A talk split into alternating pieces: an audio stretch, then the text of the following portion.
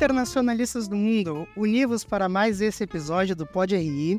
Hoje eu, Bruno Schreider e minha colega Giovana Vargas recebemos o professor Matheus Oliveira.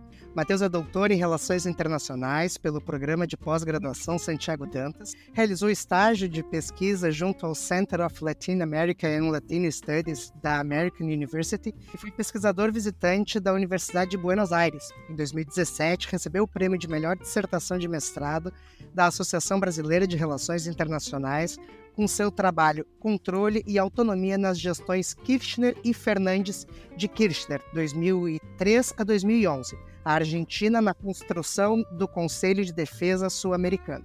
Convidamos ele hoje para conversarmos não somente sobre a nossa irmã na Argentina, mas também sobre esse continente barulhento que habitamos, que é a América Latina. Professor Matheus, muito obrigado por ter aceito o nosso convite. Bem-vindo ao Pode Rir. Obrigado, Bruno, Giovana. O prazer é todo meu estar aqui com vocês mais uma vez. Eu tive no, no podcast há muito tempo, lá nos primórdios do, do Pode Rir. Prazer voltar. Professor, chamamos aqui hoje para falarmos sobre esse condomínio barulhento que é a América Latina. Muitas vezes, dado que temos uma belíssima vista para o Atlântico, nós brasileiros esquecemos de olhar para o outro lado e quando vemos, temos um Javier Milei na Argentina, diversos assassinatos na corrida eleitoral do Equador, uma constituinte rejeitada no Chile, o presidente da Colômbia denunciando uma tentativa de golpe, crise no Peru, chega a assustar mesmo nós internacionalistas. Mas esses dois primeiros, Argentina e Equador, são dois exemplos que gostaríamos de tratar aqui hoje, especialmente a Argentina.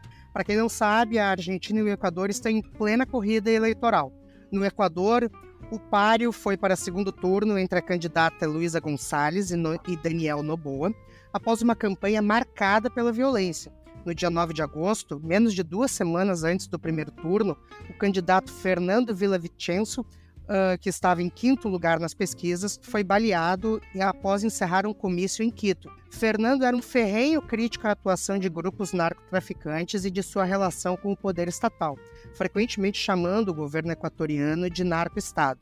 Não somente ele, mas outros membros das campanhas foram vítimas de atentados armados. O Equador é vítima há alguns anos de uma grave crise de segurança. Segundo o relatório das Nações Unidas, isso se dá por conta da migração de grupos narcotraficantes mexicanos e colombianos para o país. Logo após o assassinato de Vila Vicenzo, circulou nas redes um vídeo de um grupo de homens encapuzados, supostamente membros de um grupo traficante, alegando que Fernando não havia cumprido acordos com eles e que por isso for executado. Após o ocorrido, o presidente Guilherme Lasso ordenou que as Forças Armadas garantissem a segurança dos demais candidatos até o fim do pleito, fazendo com que esses tivessem que circular com coletes à provas de bala. Mais para baixo dos trópicos, na Argentina, a surpresa veio antes mesmo das eleições. A Argentina tem eleições primárias que definem quem serão os candidatos de cada partido.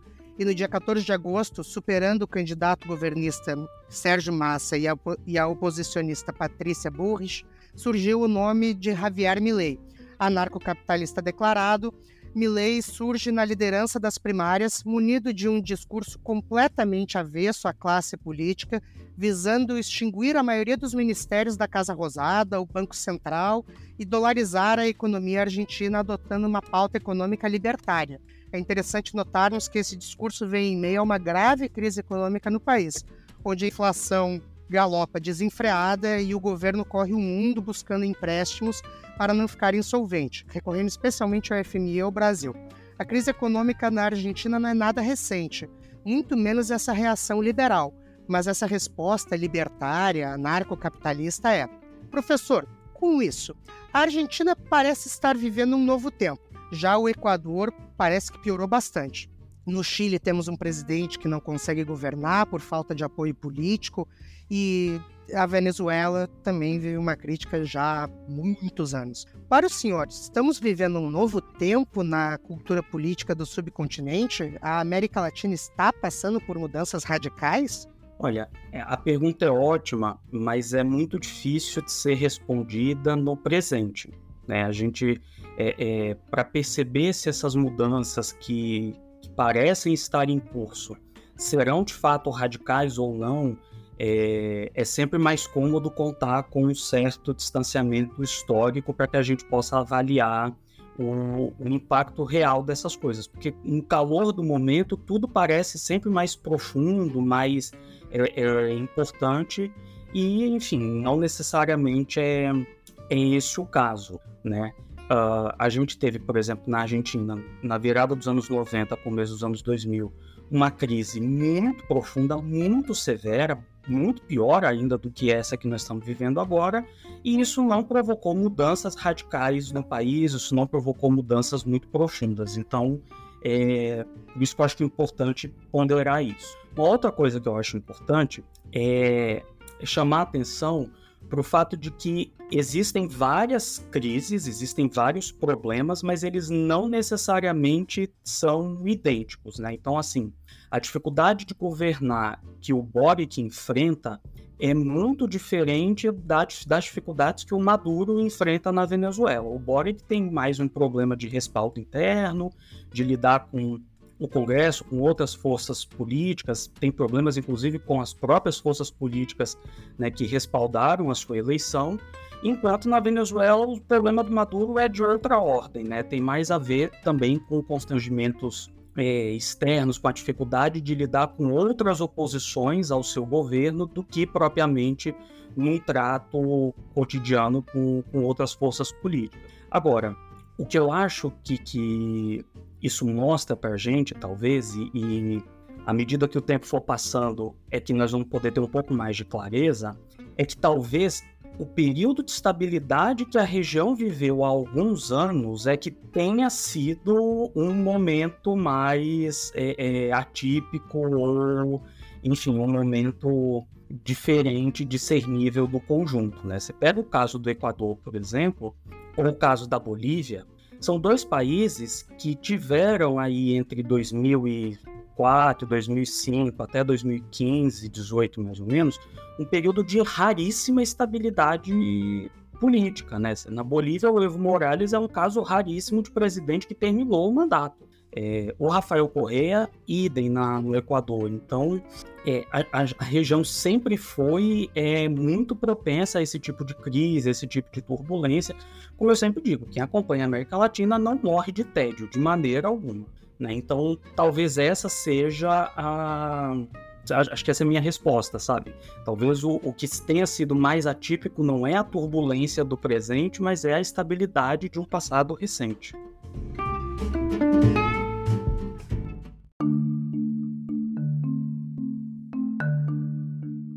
Bom, professor, agora que a gente fala um pouco sobre instabilidade, instabilidade, vamos falar um pouco sobre segurança, que é muito utilizada nas campanhas, né, nos planos de campanha dos candidatos no Equador, e ocupa um lugar muito alto, tem sido um tema muito relevante, até mais que a economia. O Equador tem passado por alguns momentos muito turbulentos durante os últimos anos, e isso preocupa a população equatoriana, principalmente pela atuação dos grupos narcotraficantes na região. A atuação destes grupos é, por sua vez, utilizada fortemente pelos grupos radicais que defendem pautas de combate violento a tais atores, e assim vai se construindo um cenário radicalista e totalmente polarizado. Essa violência é, uma, é um estigma, né, que a região já convive há muito tempo. Então, como o senhor vê que esse tema é, é utilizado por parte dos grupos radicais e como esse problema deveria ser debatido? Bom, é também é uma pergunta muito boa e ainda mais difícil. E, enfim, eu estou longe de ser um especialista em questões de segurança pública, mas eu acho que tem vários problemas em cadeia. O primeiro deles é tratar da questão do tráfico de drogas como exclusivamente um problema de segurança pública é, e, portanto, dentro dessa lógica, um problema que seria resolvível, que deveria ser tratado enfrentado exclusivamente a partir do emprego dos meios de violência do Estado, das polícias, é, em casos mais absurdos das Forças Armadas, por aí vai, e não tem um problema social, econômico muito mais complexo, que é o que me parece que ele de fato é. Eu estava olhando recentemente, né, que tem gerado muita repercussão na Colômbia, porque a cocaína está para superar o petróleo como principal produto de exportação da Colômbia.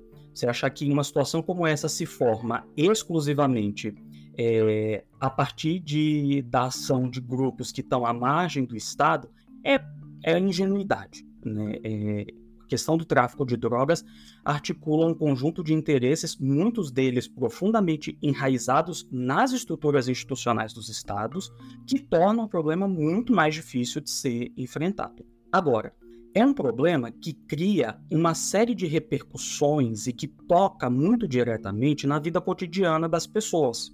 Né? Então, uh, eu moro em, em, São Paulo e tenho certeza que é uma que, que eu vou falar é muito é muito fácil que as pessoas se identifiquem, principalmente quem mora em grandes cidades. Né? Assim, você sempre anda na rua com medo, tem muita violência, tem muito assalto, tem muito roubo. E isso, muitas vezes, embora não pareça, está muito relacionado também às dinâmicas do, do tráfico de drogas. Né? Assim, em São Paulo, agora, a gente está vivendo o terror da gangue que rouba o celular quebrando o vidro dos carros. E isso ao que tudo indica, está né, tá muito relacionado à atuação de grupos organizados do crime, principalmente do tráfico de drogas. Enfim, não é é uma questão muito mais complexa do que simplesmente prender o, o noia, né, como se chama, do que rouba diretamente o seu celular. Então, assim, isso gera muita repercussão, isso toca muito na vida das pessoas e, naturalmente, as pessoas, os cidadãos, ficam profundamente incomodados, irritados, né? Ninguém quer ser roubado, ninguém quer, quer apanhar na rua, ninguém quer ser vítima de violência. E isso dá um senso de urgência ao problema, que por sua vez serve muito ao oportunismo de políticos mais inescrupulosos do que a política recomenda, né? Então, como diz o ditado popular, para todo problema complexo existe uma solução simples e errada. Nesse caso, a solução simples e profundamente errada é a ideia de que você tem que botar mais polícia, que você tem que prender, que eventualmente você tem que matar. Se polícia assassina resolvesse o problema de segurança pública, o Brasil seria o paraíso da segurança pública. Né? Nós não teríamos problema de segurança no Brasil.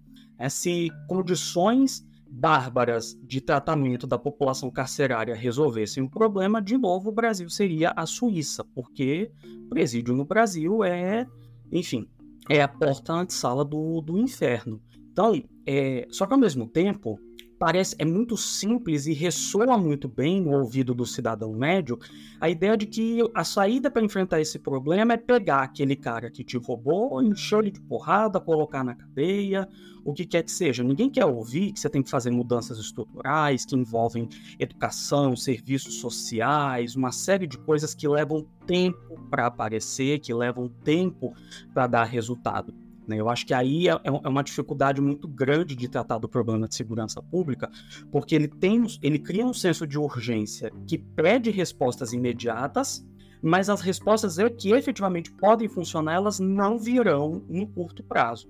E a isso, eu acho que a gente tem que somar uma outra coisa, que é, hum, eu acho que é algo que as esquerdas na América Latina precisam refletir criticamente, muitos grupos já fazem isso, mas a esquerda na América Latina teve uma dificuldade histórica em lidar bem com o tema da segurança pública e oferecer respostas que sejam ao mesmo tempo aceitáveis, palatáveis para o eleitor e que tratem o problema da maneira mais é, apropriada, né? que não caiam simplesmente no punitivismo, no bandido bom é bandido morto. Então isso, isso é uma dificuldade das nossas esquerdas, né? Assim, é um tema difícil de ser de ser bem tratado por esses grupos, o que favorece ainda mais a mobilização por parte da direita mais radical. Né? A gente viu recentemente na campanha é, no Brasil, isso já aconteceu muito na Argentina, né, de associar o governo a estar tá fazendo acordos espúrios com o tráfico. No caso do Maduro, a Venezuela já foi chamada inclusive de um narco-estado, enfim, por aí vai. Então é muito cria um, um, um, potencial, um material muito fértil para que esses grupos de direita mais radical sejam mobilizem isso nos seus discursos. Como eu acho que deveria ser debatido, é, como eu disse, eu não sou especialista, mas eu acho que a primeira coisa é debater o tema mais a sério e chamar a atenção das pessoas para o fato de que muitas das soluções, entre muitas aspas, né, que são apresentadas por esses políticos radicais, na verdade, nada mais são do que a reprodução de práticas que já são é, é, levadas a cabo e que claramente não estão dando resultado, né?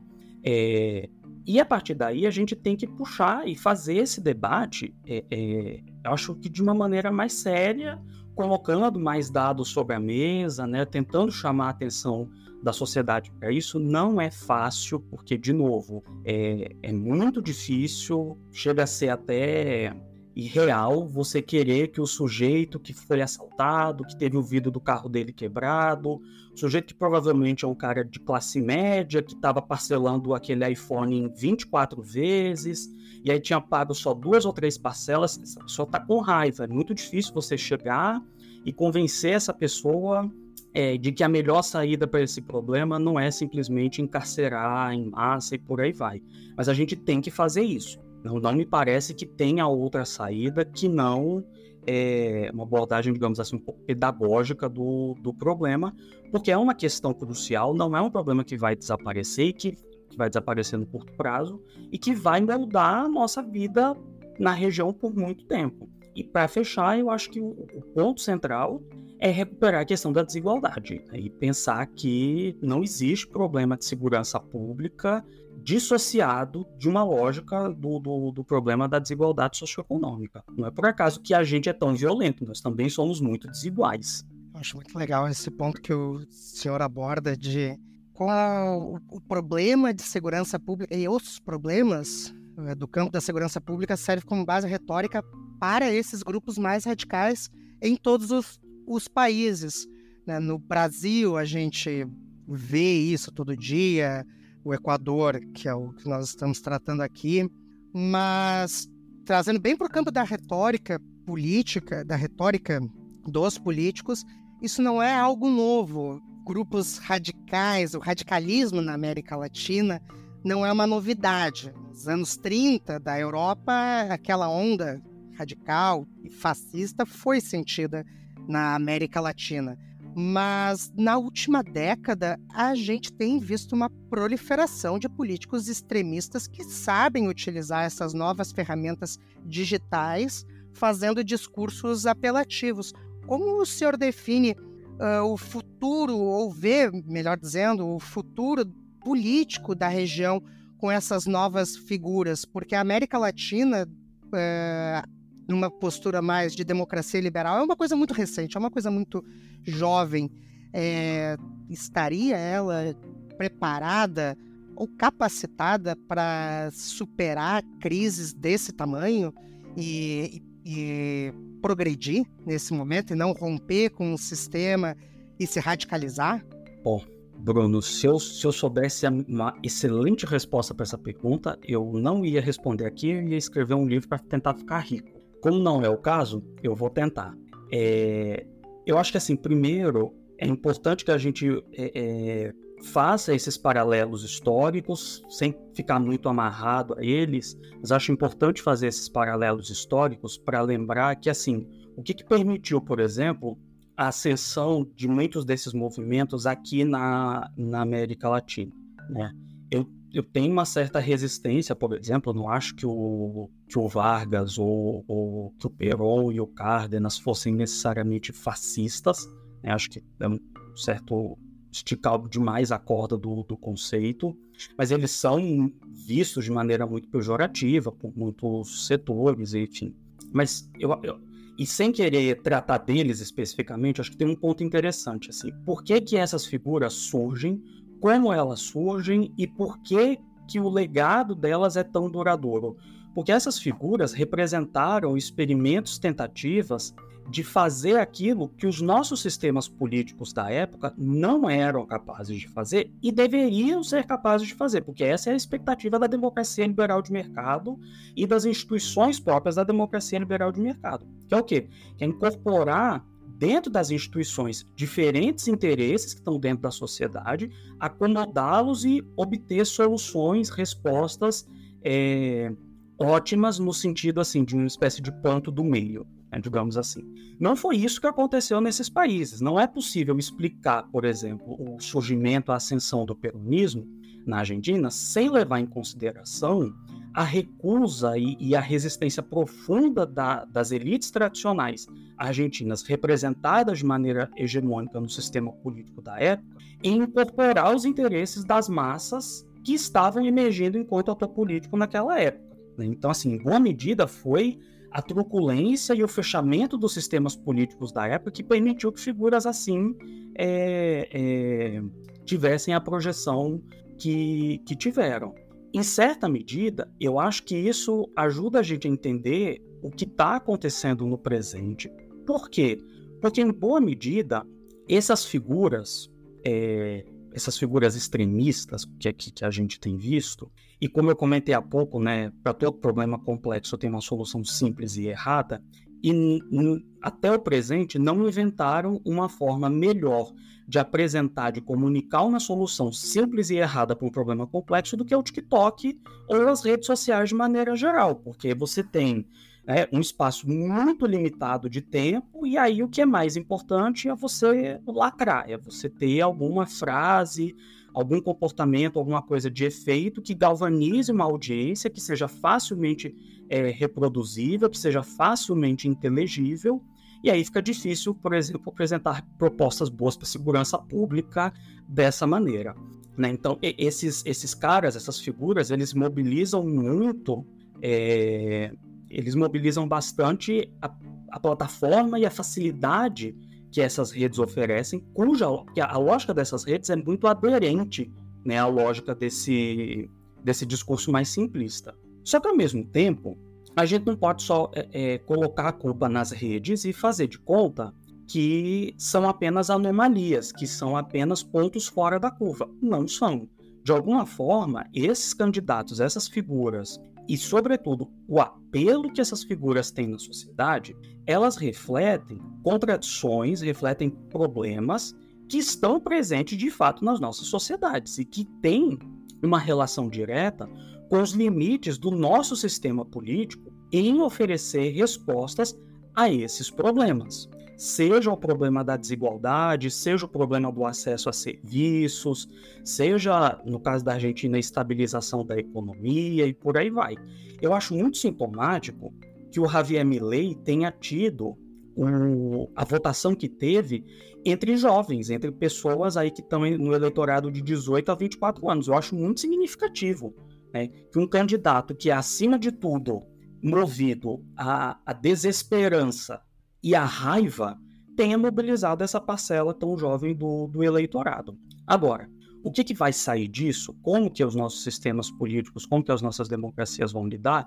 Também acho que é uma questão em aberto, inclusive porque, por definição, a gente só tem como saber depois que elas lidarem. Né? A gente já passou por alguns momentos de estresse é, no, da democracia na região nos últimos anos. Em alguns casos, esse estresse, né, o sistema político enfrentou bem, em outros casos não enfrentou tão bem. E acho que para a gente também colocar em perspectiva, é bom, é bom recordar que essas questões elas têm sempre que ser avaliadas à luz da história do, do lugar onde elas estão acontecendo. Então, assim, no caso da Argentina, por exemplo, é, você tem uma transição pacífica de governo, você tem uma situação em que o incumbente ou o seu candidato perde a eleição para um candidato de oposição e ocorre a transferência pacífica, isso dentro da história argentina é muita coisa, tá? Isso é bastante coisa. Tá? A primeira vez que um candidato ou seu é, um, um presidente ou seu candidato perdeu a eleição para a oposição, o opositor tomou posse pacificamente e conseguiu terminar o seu mandato na Argentina, primeira vez que isso aconteceu desde os anos 20 foi com o Maurício Macri. Primeiro, porque quando o, o Daniel Scioli, que era o candidato da Cristina, perde em 2015, o Macri toma, assume o poder pacificamente, governa, perde a eleição e transfere o poder para o sucessor. Isso não acontecia na Argentina desde os anos 20, tá? Então, assim, é, é importante colocar isso em perspectiva para a gente saber exatamente qual é o desafio que cada um desses sistemas políticos está lidando. É, e a capacidade ou não de superar essas, essas crises. Eu acho, de novo, voltando ao caso da Argentina, o Javier Milei teve um excelente desempenho nas primárias, provavelmente terá um bom desempenho também nas eleições. Se ele é derrotado, por exemplo, nas eleições, eu acho que isso é positivo para o sistema democrático argentino, porque mostrou uma capacidade de lidar com um candidato extremista dentro das regras do jogo, derrotar o extremista dentro das regras do jogo. Mas a gente não sabe se é isso que vai acontecer e menos ainda o que, que acontece se ele ganha. Enfim, é, é, acho que é por aí. Pensando justamente nessa questão histórica e de que a Argentina histórica e de que a Argentina tem enfrentado crises políticas é, desde muito tempo, como a gente já mencionou, e veio a reagir nas urnas, né? Então, nas últimas décadas, a gente viu a Casa Rosada oscilar mais uma vez entre a esquerda populista e a direita liberal. E agora o grupo kirchnerista tenta emplacar esse atual ministro da Economia, Sérgio Massa, só que o candidato ultraliberal Javier Milei despontou nessas eleições primárias. Então, você considera que é errado reagir a essa passagem recente da esquerda argentina é, com uma contribuição para o surgimento do Javier Milei, é, sendo essa nova figura relevante no cenário, ou ele estaria representando um contingente eleitoral que já estava fora do radar e não era representado? Bom, eu acho que não é errado, mas uma coisa não exclui a outra. É, primeiro, como, como eu comentei há pouco, a gente não pode fingir que é avestruz, né, enfiar a cabeça no, no chão e fazer de conta que a, que a realidade não existe. É evidente que o país tendo sido governado nos últimos 20 anos, basicamente pelo kirchnerismo e pelo grupo do Maurício Macri, né, do, da direita liberal, é evidente que alguma coisa esses dois grupos têm a ver com o surgimento do Milei. São eles que deram respostas práticas aos problemas enfrentados pela sociedade argentina nos últimos anos. Acho muito interessante também é, frisar que o Milley, em nenhum momento, ele direciona, ele fulaniza muito o descontentamento dele. O problema dele, como ele sempre diz, é do sistema. O problema não é, é de quem eventualmente está ou não no, no governo. Então, nesse sentido, ele é simultaneamente antiperonista e antimacrista. Né? Então, enfim, primeira observação que eu faria. Segunda observação, é, e aí acho que é só uma questão de termos, mas que é muito importante, eu não caracterizaria o Sérgio Massa como um candidato kirchnerista. Por quê? Ele é o candidato do peronismo, ele é o candidato governista. Só que essas palavras, elas não necessariamente são sinônimos. E isso é muito complicado, eu sei, de entender, porque o peronismo, ele é muito mais do que um partido político. Ele tem uma expressão partidária né, que é o Partido Justicialista, que é o nome, inclusive, oficial, peronismo não é partido, é, mas ele é muito maior do que o Partido Justicialista. Então a gente tem, por exemplo, nesse momento, você tem a Cristina Kirchner, que é a vice-presidente, que é a líder principal do que se chama de kirchnerismo. Você tem, ninguém lembra, mas ele existe, eu juro, ele tá lá, tá sentado na cadeira, mas tem um presidente, que é o Alberto Fernandes, tá? Que representa outro segmento dentro do peronismo. O Alberto Fernandes e a Cristina Kirchner, aliás, nunca se entenderam bem. Tá? Eles têm um histórico muito complicado na relação interpessoal.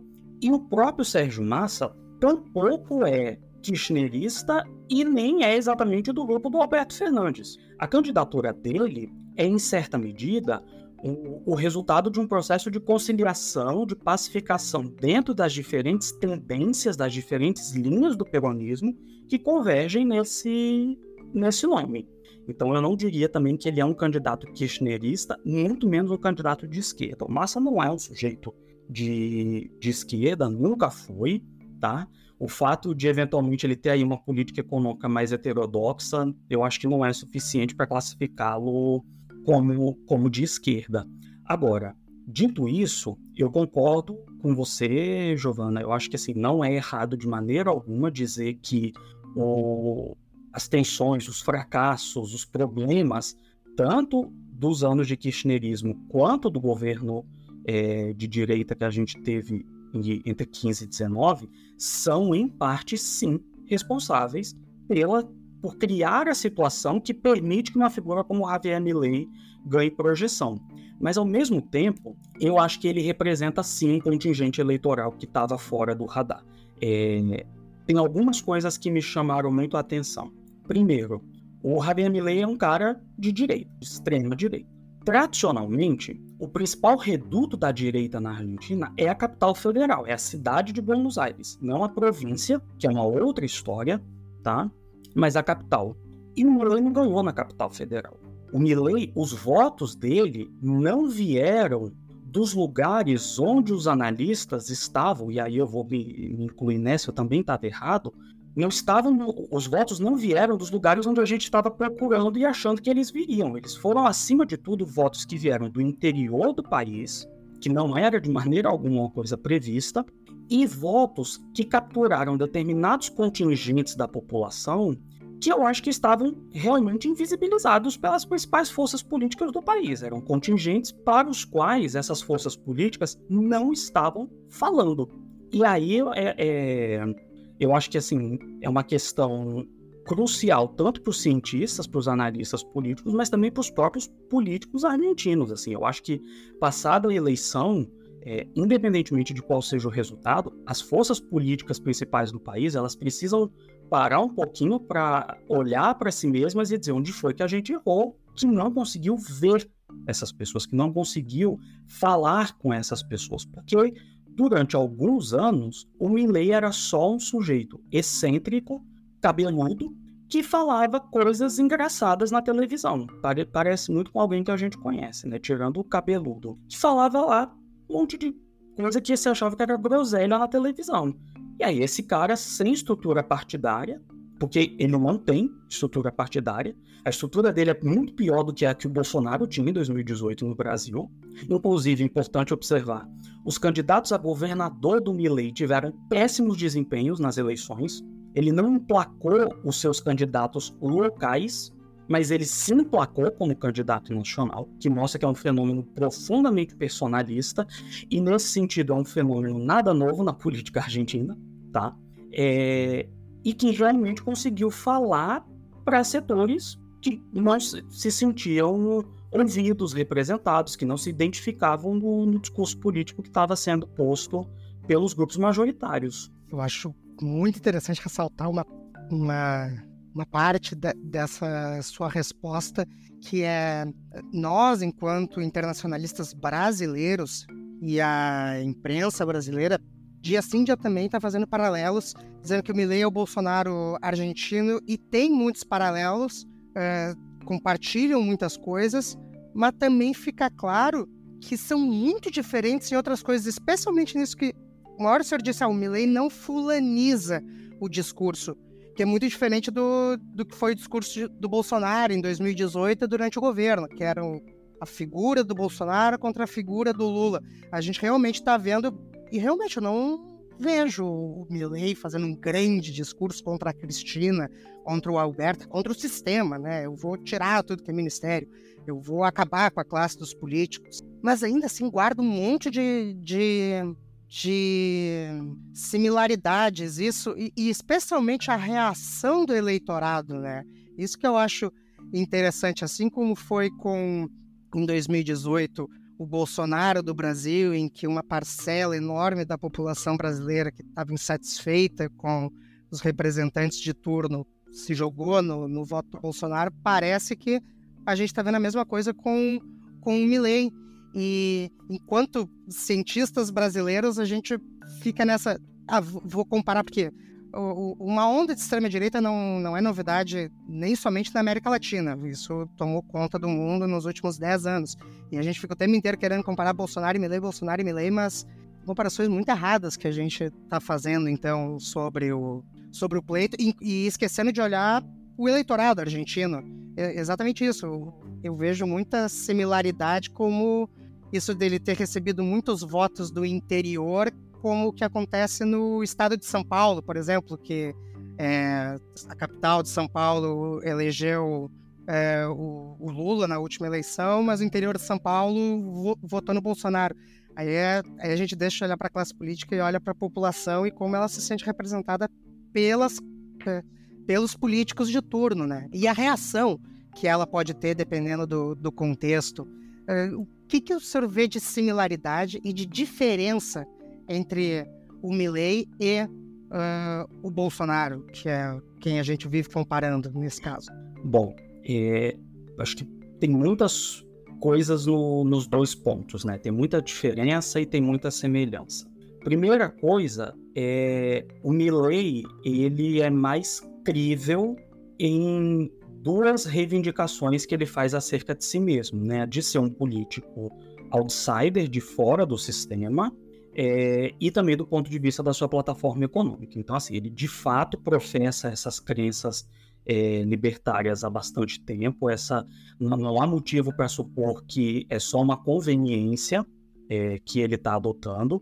E ele é relativamente um outsider. Ele tem agora um mandato como deputado, mas é um mandato muito recente, a partir de um partido, em um partido muito fraco, um partido que não tem grande expressividade, diferentemente do Bolsonaro, que não é, nunca foi, não será liberal, ele é um, um grande corporativista, ele sempre teve uma atuação praticamente de sindicalista das Forças Armadas dentro do Congresso e que não pode ser de maneira alguma chamado de outsider, porque nós estamos falando de um sujeito que foi deputado por 27 anos, sempre em partidos do Centrão, sempre esteve no establishment. Né? Então ele não é outsider de maneira alguma, se converteu a essa política liberal só para atrair a, as elites brasileiras e, e bom, é, eu acho que aí do ponto de vista mais substantivo e de como eles se colocam também nas eleições, eu visualizo também algumas diferenças. Primeiro, o Bolsonaro tinha muito apelo à farda, né, ao fato de ser militar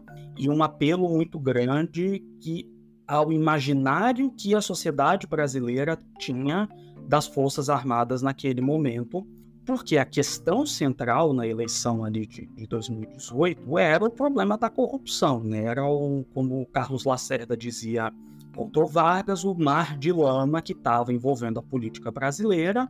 E no momento em que existe um mar de lama, em que são todos igualmente sujos, nada melhor do que ouvir é, é, vir um cara de fora, que além de tudo é militar, que se apresentam como próprios honestos, como né, o repositório da moralidade e, e da pureza no país, para ir lá e resolver o problema. A gente sabe que nada disso é verdade, né? Está muito óbvio, inclusive, o papel abjeto criminoso que as Forças Armadas desempenharam mais uma vez na história não é nenhuma novidade façam isso. É, mas esse foi um ponto importante no caso do Bolsonaro. Isso é menos importante no caso do Milley, entre outras coisas, porque a sociedade argentina vê as suas forças armadas de uma forma bastante diferente. Né? As forças armadas argentinas não gozam da reputação que as brasileiras gozam aqui. Muito embora a, a candidata a vice do Milley seja uma figura muito complicada nesse sentido, uma figura que tenta reivindicar o legado do, da última ditadura, né, que faz uma série de falas bastante problemáticas, relativizando os crimes da ditadura, mas ele até agora é, ele não parece mobilizar muito essa questão, por exemplo, do, do militarismo. Essa é uma, essa é uma questão. É, outra coisa, outro ponto de, de diferença é que, embora o Bolsonaro se colocasse como um outsider, é, o que estava sendo a, a, campanha dele, principalmente em 18, ela era um deserto de ideias. O Bolsonaro não propôs nada em 2018. Né? É, qual é a, proposta para a economia? Não, tem que resolver isso aí. Qual é a proposta para a segurança? Não, nós vamos resolver, tudo, vamos resolver, tem que mudar. Tá? Mas não tinha muito uma, uma agenda. Né? O programa de governo dele em 18 é risível. É, o Milley tem uma agenda. Essa agenda é execuível? Acho que não. Essa agenda faz sentido? Eu também acho que não. Ela tem potencial de resolver os problemas? Eu acho que não. Mas ela existe. Ele tem um conjunto de ideias e ele está, de certa forma, pautando o debate. Então, ele, a, a, a agenda dele obrigou as outras forças políticas é discutir por que, que a dolarização não é uma saída. Aqui em 2018 a gente ficou discutindo quem era mais honesto, quem era menos honesto. Né? Então acho que também é uma, é uma diferença importante. Mas eles se parecem em muitas coisas. Eles se parecem no, na retórica extremamente é, agressiva, mais do que uma fala extremista, é muito agressivo, é muito bruto. É, Parece que é uma coisa que vem do estômago, não da cabeça. É, também se colocam de uma forma um tanto intransigente do, em relação às demais forças políticas. Então, assim, eu não tenho que me adaptar, eu não vou pactuar, eu não vou conciliar, eu vou, eu sou o que eu sou e é isso que eu vou fazer e ponto final. É, e um ponto que eu acho que aí é fundamental, inclusive, para caracterizá-los enquanto extrema-direita, é a ambivalência que ambos têm em relação às, às instituições que estão estabelecidas. E acho que isso é um ponto crucial. O Milley ele não fala abertamente é, não é como o Bolsonaro, que tinha um histórico de defender golpe, dizer que o Fernando Henrique tinha que ir pro pau de arara, de torcer para que a Dilma morresse, esse tipo de coisa. É, é, não é exatamente isso, mas o Milley, ele claramente é ambivalente, ele é muito ambíguo em tudo que diz respeito a freios e contrapesos e como lidar com freios e contrapesos. E aí é que está o, o, o sinal vermelho né, para a gente pensar no que, nas implicações, no que poderia significar essa vitória dele. E a gente sabe o que aconteceu no Brasil, né? O Bolsonaro, desde o dia 1 de janeiro de 2019 até o dia 8 de janeiro de 2023, esteve reiteradamente lutando e brigando contra as instituições para tentar anular o sistema de freios e contrapesos e se colocar como quase que um monarca, né? Então, enfim, eu iria um pouco por aí.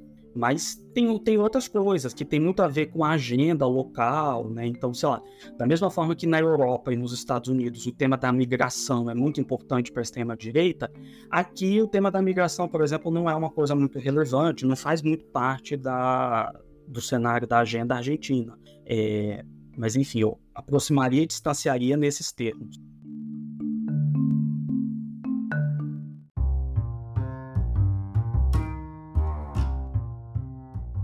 Eu acho que realmente é impossível não tentar estabelecer uma comparação assim, né?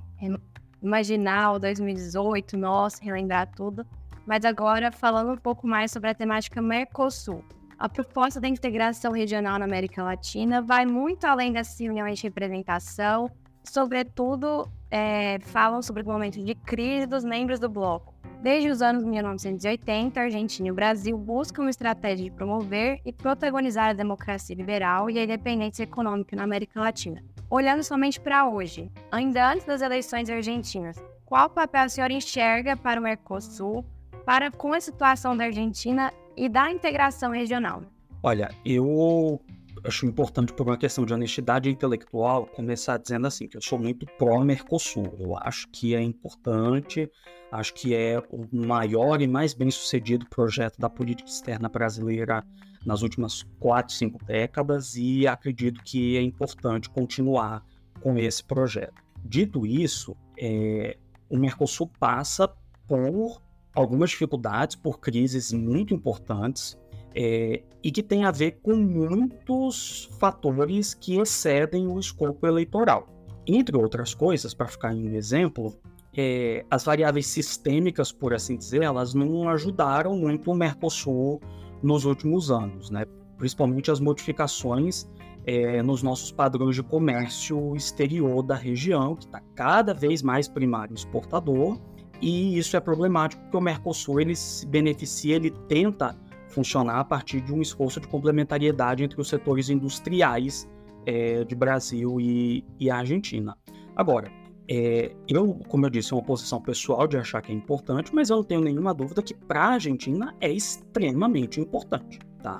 Entre outras coisas, porque é, é via Mercosul e é através, é por causa do Mercosul, que a Argentina consegue escoar a maior parte da sua produção industrial de melhor valor agregado, fonte de moeda estrangeira, fonte de divisas, que é, aliás, hoje o problema crônico da economia argentina é a falta de, de divisas, né? a escassez de dólar no, no país. E é uma ilusão você achar na Argentina que você vai vender o, o automóvel produzido nas fábricas em Rosário ou a geladeira produzida por lá, você vai vender essa geladeira para a Coreia do Sul. Você não vai vender essa geladeira para a Coreia do Sul. Vai vender para o Paraguai, vender para o Uruguai, vai vender para a Bolívia, vender para o Brasil. Né? Então, assim, eu acho que é muito importante. É muito importante porque oferece uma plataforma relevante de escoamento de produtos de maior valor agregado, tem um efeito mais positivo sobre Ao mesmo tempo, é, hoje o Mercosul ele é muito mais do que isso, ele já articula muitas redes, muitos grupos de interesse entre os demais, eh, entre os países membros, e acho que é importante que essas articulações continuem acontecendo. É uma plataforma que poderia servir é, para respostas coordenadas dos nossos países a problemas comuns. Ela não funcionou desse jeito nos últimos anos por falta de vontade política, mas ela poderia ter funcionado, por exemplo, no contexto da pandemia. Se a gente tivesse um governo diferente no Brasil, o Mercosul poderia ter sido uma plataforma muito interessante de tentativa de resposta comum dos quatro países a um problema que é, por definição, comum, né? não, é, não é um problema que poderia ser tratado isoladamente. Mas eu também aí tenho que ser realista, eu reconheço que não é o melhor momento da história do Mercosul os grupos que defendem o Mercosul estão mais fragilizados tanto na Argentina como no Brasil, e não deve ser muito fácil a vida dele nos próximos anos. Mas até agora me mostrou muita resiliência e eu tenho expectativa que essa resiliência se mantenha e, e, e que a vontade política também ajude a, a, criar, enfim, maior densidade, maior musculatura para o Mercosul. Professor, você acha que o Brasil tem sido eficiente enquanto líder da região em sua atuação dentro do Mercosul, especialmente no que tange a Argentina, porque o governo Lula possui uma perspectiva latino-americana muito diferente da anterior do Bolsonaro, mas os demais agentes latinos também parecem ter uma pers perspectiva diferente do Lula. A exemplo, o próprio Boric, que é uma contraparte de esquerda que vive antagonizando com o próprio Lula. É, eu também recorrendo a uma expressão mais antiga, eu diria que o Boric é a esquerda que a direita gosta, mas aí são outros 500. É... Bom, acho que aí algumas coisas precisam ser estabelecidas, né? Primeiro, o, o projeto do Mercosul, em particular, é algo muito maior do que o Lula e os governos do PT. Né? O, o projeto da, da, política externa brasileira em relação ao Cone Sul, ele na verdade remonta à ditadura. O, o, os marcos iniciais desse processo, né, que é a distensão na, nas relações com a Argentina, eles estão dados ainda lá no finalzinho do governo Geisel, começo do governo Figueiredo. Depois tem um passo importante com o Sarney, até que o Mercosul se, se afirme institucionalmente com o Collor e com o Itamar, de uma forma muito diferente da que tinha sido pensado, inclusive. Agora, quando a gente pensa numa liderança que excede o escopo do Mercosul, então o Brasil para além do Mercosul, aí nós estamos de fato falando em algo que é bem do finalzinho do governo Fernando Henrique e que tem a cara dos governos do Lula. É, já estava esfriando um pouco com a Dilma. Quando a gente pensa naquele contexto, existem uma série de êxitos, existem uma série de resultados que eu acho importantes e que vão além é, é, do óbvio, né, que é a criação de algumas instituições, mas a gente teve papel importante mediando é, algumas crises, oferecendo respostas conjuntas a, a, problemas que apareceram na época, mas também tem um legado meio complicado. Eu acho importante frisar isso, pensando, por exemplo, no caso da Unasul. A facilidade com que a Unasul foi desmantelada a partir do governo Temer aqui no Brasil mostra a fragilidade institucional esse mecanismo. Veja que o, o Mercosul ele convive com a má vontade do governo da Argentina e do Brasil desde 2015. Né? O Alberto Fernandes, perdão, entre 15 e 19 tinha muita má vontade do, do Macri aqui no Brasil e o Bolsonaro manteve essa má vontade pelos anos seguintes, mas o Mercosul continua. A Unasul não. A Unasul, no primeiro rompante, se acabou e não teve muito, não teve muita resistência, não teve muita capacidade de, de resiliência. E isso diz muito sobre a natureza institucional desses mecanismos quando eles foram criados. Foram criados é, deliberadamente para não criarem, é, para não gerarem vínculos, para não serem muito vinculantes, muito restritivos. Que foi a fórmula que o Brasil encontrou na época para colocar todo mundo na mesa e concordar que a gente ia fazer.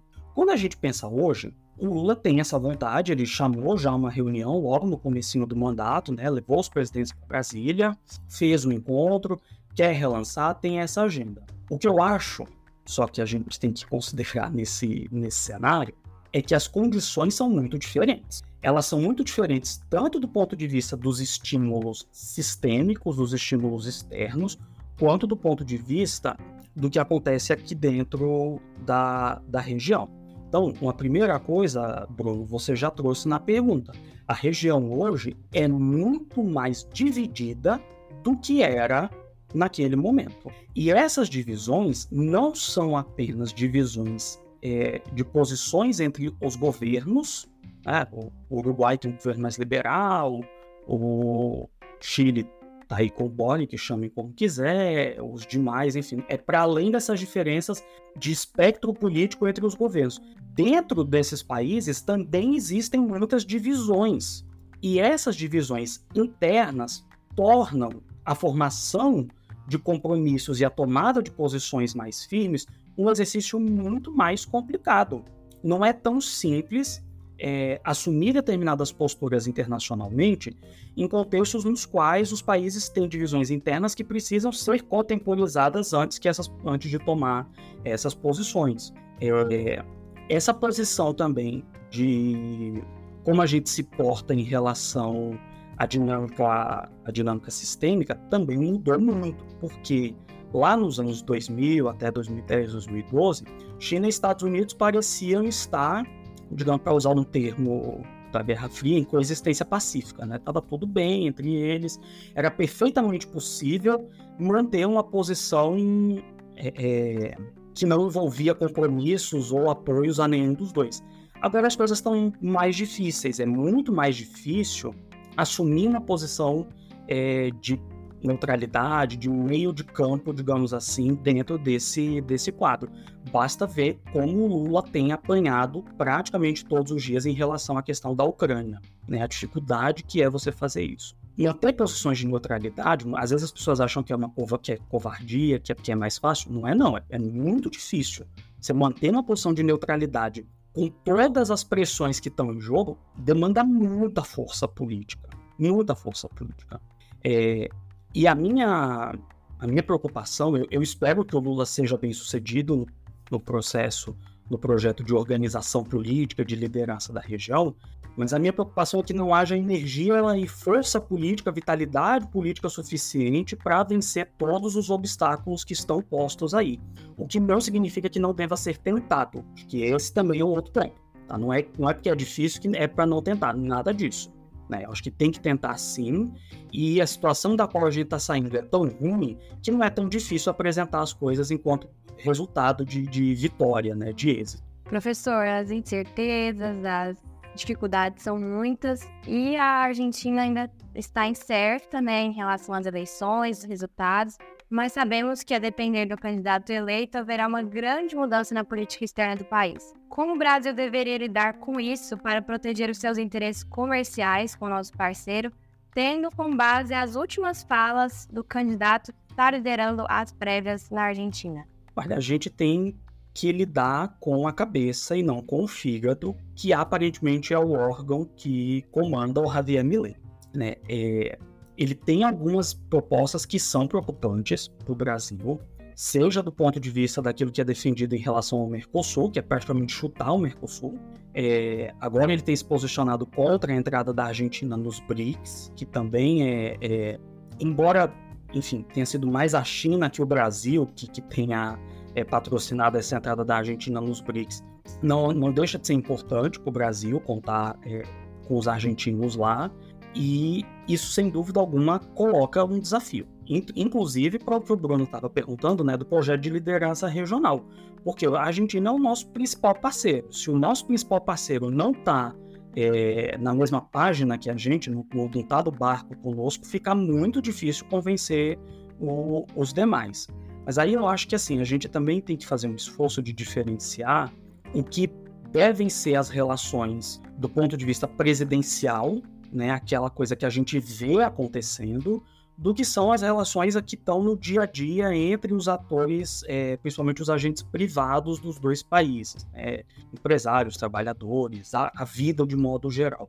Eu acho que aí o, o, o, Itamaraty tem um papel importante a cumprir enquanto contemporizador, enquanto amortecedor da, de eventuais tensões, de eventuais problemas, é, mas não vai ser fácil.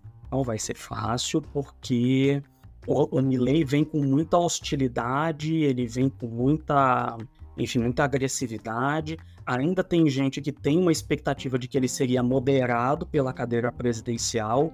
Eu acho que, assim, se o Trump, o Bolsonaro, ou os Victor Orbán e etc. ensinam alguma coisa que a gente não pode esperar que a cadeira modere esses caras, não, não é isso que aconteceu. Não, eu acho que tem que comprar o que ele está dizendo pelo valor de face mesmo, que ele vai tentar fazer todas essas coisas. Mas, ao mesmo tempo, eu acho que o projeto de política externa que o, que o Milley aparentemente tem nesse momento, eu digo aparentemente porque não é muito coeso também, mas enfim, é, ele envolve enfrentamentos que eu sinceramente não sei se, o, se a Argentina tem condição de bancar nesse momento. Né? A posição que ele tenta assumir em relação à China, por exemplo, é uma posição muito complicada e acho que muito difícil de se sustentar pela profundidade e pela relevância dos laços que a China tem com, com a Argentina hoje. É, mas que vai tornar a vida do Lula mais difícil, não há dúvida, e que vai tornar os trabalhos no Mercosul mais difíceis, eu também não tenho, não tenho dúvida, ainda mais no contexto em que você já tem, por exemplo, no Uruguai, uma pressão forte, né, por conta do, do esforço do Uruguai de assinar o Tratado de Livre Comércio com a China, isso já está tensionando o Mercosul. Se a Argentina vai por esse caminho também, as coisas vão ficar muito difíceis assim, de, de serem administradas. E professor, finalizando aqui, a gente viu durante a nossa conversa toda uma série de reações por parte dos políticos, por parte do, dos, dos respectivos eleitorados no Equador, na Argentina, no Brasil, a gente comentou. E respondendo a pergunta título do episódio, o senhor diria que a América Latina é reacionária? Acho que não necessariamente. Acho que ela, a América Latina é contraditória, né? Ela é múltipla e diversa. E nós temos, sem dúvida alguma, elementos e forças políticas muito reacionárias. A gente tem é, grupos né, que a gente chama de elite, mas eu também sempre brinco um pouco com isso, que assim, Brasil a gente quase não tem elite, a gente tem gente muito rica. Mas aí a elite, eu acho que às vezes é um certo extrapolamento, porque são grupos, de certa forma, até trogloditas. Né? Basta ver a facilidade com que esses grupos abraçaram o Bolsonaro, é, enfim.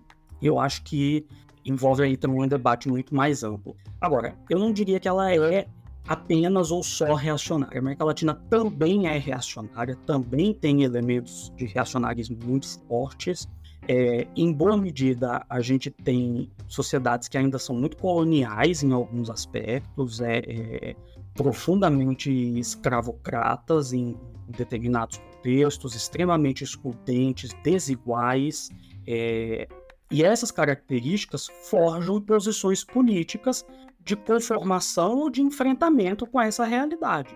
E aí a, a, conformação com essa realidade tende a estimular posições mais conservadoras no primeiro momento ou mais reacionárias. E esses, esses grupos existem.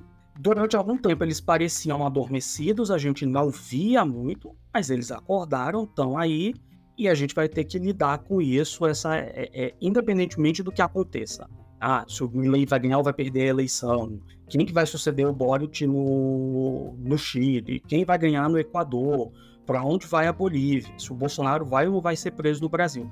Aconteça o que acontecer nesses casos, é, a gente nem mencionou, mas tem aquele doido lá de El Salvador também, né, o, que está fazendo o sonho da extrema-direita de, de bala e cadeia à torta e à direita. É, mas essas forças, esses discursos, essas agendas, elas vão ficar um tempo no, na nossa pauta e a gente vai ter que aprender a lidar com isso. Vai ter que as forças democráticas nesse sentido, a direita e a esquerda, acho que tem um desafio histórico diante de si que é como é que vai lidar com esses caras, né, que são abertamente antidemocráticos, mas que estão alguns pontos de convergência de agenda com esses setores que se dizem de uma direita democrática radical. Acho que esse é um momento de teste mesmo dessas direitas, né? Assim, eu comentava até com um amigo argentino esses dias assim que caso haja um segundo turno entre o Milley e o Massa, por exemplo, aí é hora do de, de o, o, grupo do Macri, né, o PRO, mostrar o seu compromisso democrático, dizer assim, quem que vocês vão apoiar numa situação como essa. Enfim, fácil não é, mas como eu disse, quem acompanha a América Latina não morre de tédio e isso também não deve mudar no, no futuro próximo. Professor Matheus, muitíssimo obrigado pelo papo. Foi muito bom, muito esclarecedor e nos deixou com mais vontade ainda de ver o que, que vai acontecer a partir de outubro com os nossos vizinhos. É, palavras suas, se quiser encerrar, qualquer indicação, qualquer comentário para os ouvintes ou mesmo para a gente ficar de olho no que vai acontecer na Casa Rosada. Não, só queria agradecer o convite, acho é, foram ótimas as perguntas é, espero, enfim, não sei se as respostas foram ótimas, mas eu espero que pelo menos sirva para quem está ouvindo a gente é, pensar um pouco, poder refletir um pouco mais e melhor sobre, sobre o que está acontecendo aqui e fico à disposição. É sempre um prazer participar. É, podem chamar que eu volto. Muito obrigado. Esse foi mais um episódio do Pod RI. Se gostou, dá cinco estrelas para nós no Spotify ou no aplicativo que você estiver nos ouvindo. Isso nos ajuda muito. Compartilha com os amigos e fala conosco nas redes sociais o que achou do episódio. A gente está no Instagram, Twitter, TikTok e LinkedIn.